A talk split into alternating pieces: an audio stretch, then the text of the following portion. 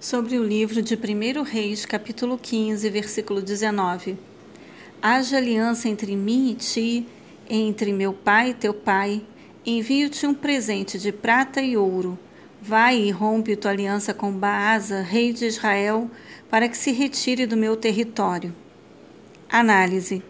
Um verdadeiro rei teocrático jamais deveria deixar-se tomar pelo medo dos seus inimigos, mas confiar no Deus da aliança para obter toda a segurança e proteção necessárias. 1 Samuel capítulo 17, versículo 11.